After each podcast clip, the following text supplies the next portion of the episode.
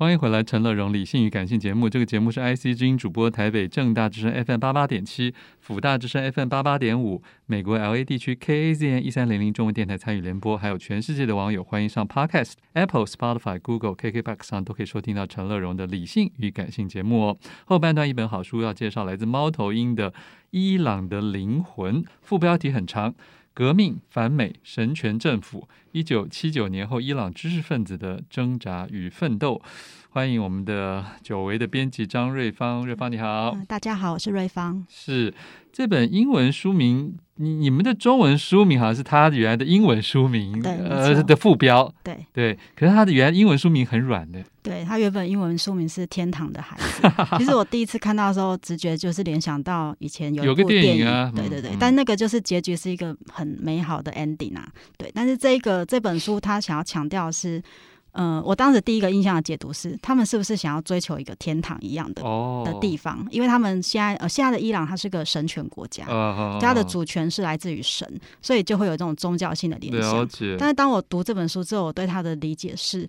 这本书的主角是知识分子，嗯，他们一直想要为国家卖力，呃，他们并不是只是想要，他们是真的非常的努力，就是奋不顾身把自己丢进一个很痛苦的处境，然后想要让国家更好。是是是，所以某种意义上，你可以看到他们的非常纯真，然后想要为国奉献的一面。然后我觉得在他们的心里，一定很希望他们的国家可以成为一个净土，净土，对，一个天堂，但不容易。嗯，对，好，好，所以在一个软性的书名底下隐藏着。非常厚重的几十年来的，算是为了救国救民，但是只好常常有时候需要舍身取义的故事啊。所以跟大家讲一下，伊朗的书在书市多吗？嗯，目前据我所知，应该绝对不超过十本啊，可能连五本都没有。但是目前主要都还是偏向跟历史层面有关，是因为毕竟现在的伊朗，它在这十几年是美国在中东最大的宿敌嘛，对，对不对？强权，对，而且之前又有 跟跟核子相关的议题，就要阻止他们发展呃核能或核子方面的科技。那另外一方面，再加上因为之前 IS 消失了，所以伊朗它在中东地方他就没有什么对手，所以他的范围势力范围不断的扩大，那当然也引起了美国的警戒。那同时，他也成为中国跟俄罗斯想要争争取的对象。对，那所以其实大家已经有感觉到说，哎，应该要对这个国家有更多的认识。是，但是回首过去，好像对他印象大概只有 他们曾经有一个国王在来过台湾。对对对，在一九五零年代的后期，当时来来流亡美国。对，因为这本书其实就是从他被赶下台，对，他被推翻，然后他流亡到海外，当做一个起点，然后开始写说，当这个国王消失了，他们建立了一个新的政权之后，是不是让让生活变得更好了呢？我懂，对。哎，瑞芳，你会不会觉得这很像就当初什么革命党人推翻满清之后，王室结束了，可是其实陷入常年的、长期的各种，不管是。救国啊，叛国啊，篡国啊，各式各样的这些争斗啊，是，而且每个人心中所理想的国家都长得不一样。哎，说的很好。所以这个时候就会变成他们必须要去彼此互相去去抢，说谁能够得到那个权利嘛？那你得到权利的人，你才可以去实现你所谓的理想。可是人民的想法到底什么？也许书中也透露出，有的时候人民的想法并不重要，嗯、就是因为大多数人不见得一定有想法。或者有想法，但是如果他不是掌握了政军的实权的时候，他也不能决定国家的走向。是，而且这个国家它有一个问题，身为美国最想要对抗的头号目标。嗯他们当然在国际上或是实际的外交上有很多的限制，而且其他的强国也会买很多的间谍嘛。嗯，在他们国内，那他们国内有一些看起来好像是为了理想去反抗政府的人，你也很难说他是不是真的是为了理想，还是他背后是美国在那里煽动代理人。对，所以他变成一个非常复杂的处境。好，这里面我觉得大家可以先从一个一个关键字来请瑞芳谈一下，就是这个反美这件事情。啊，我刚才为什么特地举推翻满清的中国？其实很有关系，因为其实在过去的这些弱势的，都容易有被外侮，对不对？长期入侵或控制的历史。是，呃，像伊朗啊，他在一九七九年就是推翻原本的政权，然后建立现在的政府之前，他其实原本是一个非常亲近美国的国家。其实比较呃老一辈的台湾人可能会有这样的印象，就是觉得伊朗当时曾经是中东地区看起来最开放的、最西化的一个国家。但是在这一个西化的表象之下，是他们的人民的生活并没有因为西化或现代化而过得更好。嗯，因为其实不只是美国，从一战之后，中东地区它很多的经济利益是控制在一战以来的英法等殖民强权上。比如说像伊朗，他们的石油就是控制在英国所控制的石油公司。那此外，因为从从二战之后，像美国强大之后，它渐渐在中东地区，它取代了原本英国的势力。嗯，所以它也。开始在控制这些国家的经济层面，那你可以想到说，可能对一般人来讲，他觉得王公贵族过着因为跟美国亲近，过着很好的生活，但是这个好的生活并没有受惠于底层的人民，甚至他们呃，里面有举到一个我印象非常深刻的例子哦，就是因为西化，所以他们在学校教育，就是那些呃师范体系的教育里面，他让那一些老师他们所接受的师范教育是美国那一套，嗯哼，但是那一套根本就不适用于伊朗啊，比如说那些老师在呃上课。的教材可能是说，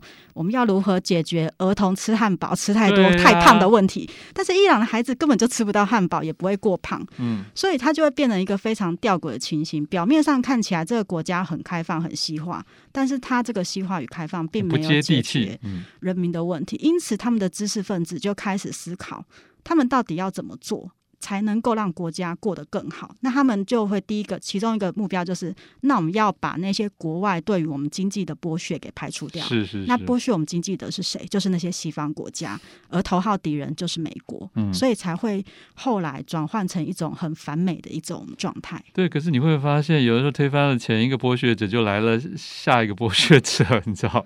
或者是说，你想，有的时候看似是民族主义的大旗。背后还是阶级的对立。对，没有错。像他们后来建立了一个这个一个国家，真的很特别，因为。在进入了二十世纪之后，几乎呃现代国家都是走向呃比较像民族国家或民族国家世俗性的，很少有神权国家的存在。但却在一九七九年二十世纪的下半叶，竟然冒出了一个神权国家，就是他们现在的这个统治的政权。嗯，那他的神权国家意思就是说，主权的来源是神，是真主，而可以去统治人民的，应该要是真主的代理人，就是那些宗教的教士。但是这样的一个发展，原本他们觉得很很理想，因为他觉得宗教或者是神，他是最公平的，他应该不会像那些世俗的统治者有个人的利益 或者是党派的纠纷。但是现实情况并非如此，他们变成一个非常奇怪的一个政治方式，所以他们就很想要想办法去做出一些改变。嗯哼，好，我们先听一首歌，再继续谈这本《伊朗的灵魂》。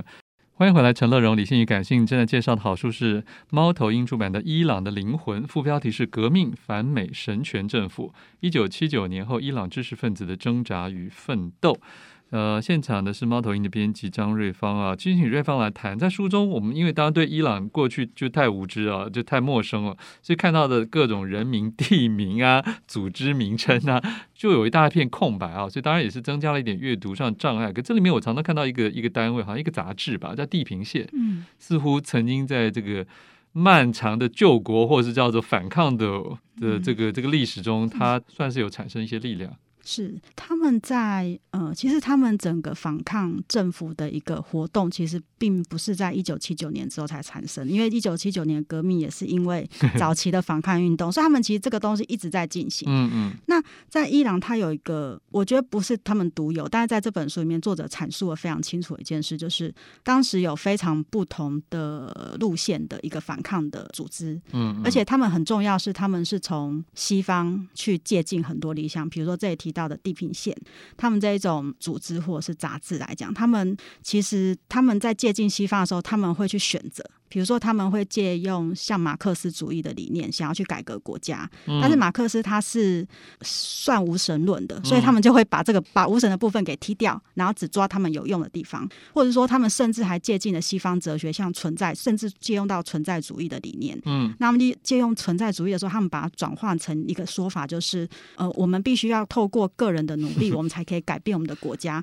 所以他用这个是在鼓励当时的很多人可以起而反抗他们的政权。全。了解。所以其实他们早期呢，对于西方知识的理解让我非常的惊讶。像比如说以，你是说深还是不深？广度哦，广度。比如说像有一个西方哲学家讲开放社会及其敌人的一个作，呃，托普尔，他其实在他原本的国家就是一个学者，没有那么普及。没想来的用，对，嗯，对，在伊朗因因为大家想要借用的他的理念。比较自由开放的这个层面的理念，所以他竟然成为家喻户晓人物。即使大家也许不见得这么深入理解他的理念，但是竟然会这么普及。当时我读到这段的时候，我非常非常惊讶。不过瑞芳，我我有时候看事情会有另外一面的。我觉得会不会有的时候这是另外一种拿来主义，哦、就是因为就是看哪一个东西是刚好为我的运动或者是 政治斗争路线所所可以用的。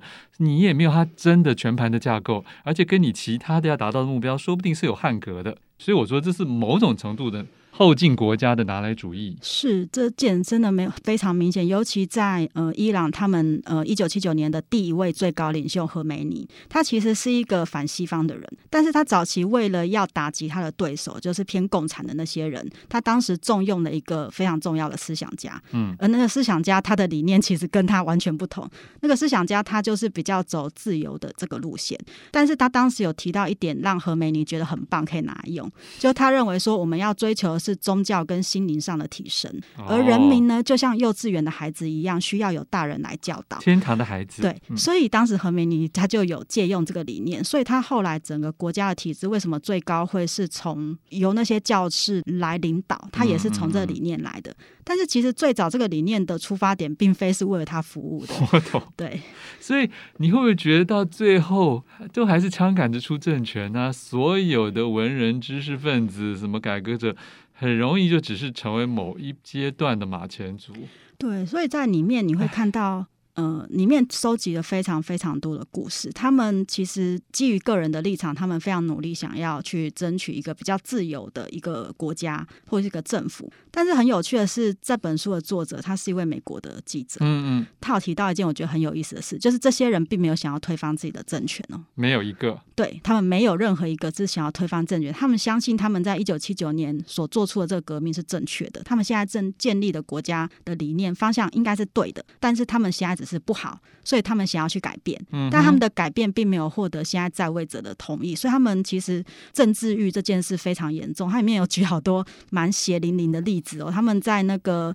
被关到监狱里面，他们就被刑求啊。那可能今天掌权的是某一派的政治家，他就会去逼他们说出对另外一派不利的说法。那这都假的耶，对，嗯、假证词。这点非常非常的严重。而且当这件事如果被曝露出来的话，有人说，哎，他们都被屈打成招。那这时候又有另外一个说法说。哦，那一些屈打他们就是虐待他们的人，他们背后是被美国指使的，就是万万恶的美国，就是 事情拿来用。对对 对，因为这件事你也很难去验证嘛，是是所以它变成一个政治很不透明，然后政治犯很多，然后他们人民都被监听监视的一个情况下的一个生活。嗯、而且像刚才你说的那些，就是说出虚假供词的人呢、啊，伤害了以前的同志同胞的，他出狱之后，他也可以再说他是被屈打成招的。的，你知道那些不是他说的，就是好像大家也都可以在这个乱世中去接受这些的反复。对，但是后来那些掌权者也学聪明了，他就说：“我现在把你的伙伴压在这里，或把你的弟弟或妹妹压在这个地方。你出去之后，你如果翻翻供的话，哦、那你就完蛋。”所以他们也是有方法对付他们。所以其实里面蛮多人最后都失望，或者是甚至身体受到严重的伤害，嗯嗯然后死亡也有，或者是离乡背井就离开伊朗了，因为。他们曾经很想要努力做的事情，但达不到，然后受到如此严重的虐待，在心灵跟身体上的严重的伤害之后，他们可能也只好选择离开自己原本很想要努力的国家。嗯哼，这点就作者里面蛮常重复提到的。了解，对。可是这个作者他其实上一次造访伊朗已经是二零一二年了，所以是也蛮久以前了。对，所以他整本书叙述是。乐队停留在哪一个阶段？大概在二零一三一四年左右。嗯、对，所以到可是又有变化了。对，所以在这本书前面，我有找一位老师帮我写一下呃这几年的导读。不过可能写的层面是比较偏外在的，就因为这几年美国跟伊朗之间的关系很紧张嘛。对啊，还有暗杀呢。对，对对对，所以我就有加入这一篇的导读。而且其实这本书里面有提到一件事，跟最近也很有关系。去年不是有一个头巾事件吗？伊朗的头巾事件，大家就会开始关注伊朗的女性问题。里面有一张有一位女记者，她就是非常为伊朗女性的问题非常努力。你很难想象说，里面那些女生她明明是被性侵的受害人，或者是从小被迫卖淫怀孕的，但是依照他们的法律，就是伊斯兰教法。他可能被发现一次，他要被鞭打一百下；发现四次之后，就要判死刑。大家明明是受害者，呃，所以那一章里面那一个记者，他就非常努力的想要救他们。其实有一个好像没有成功，还是被判死刑了。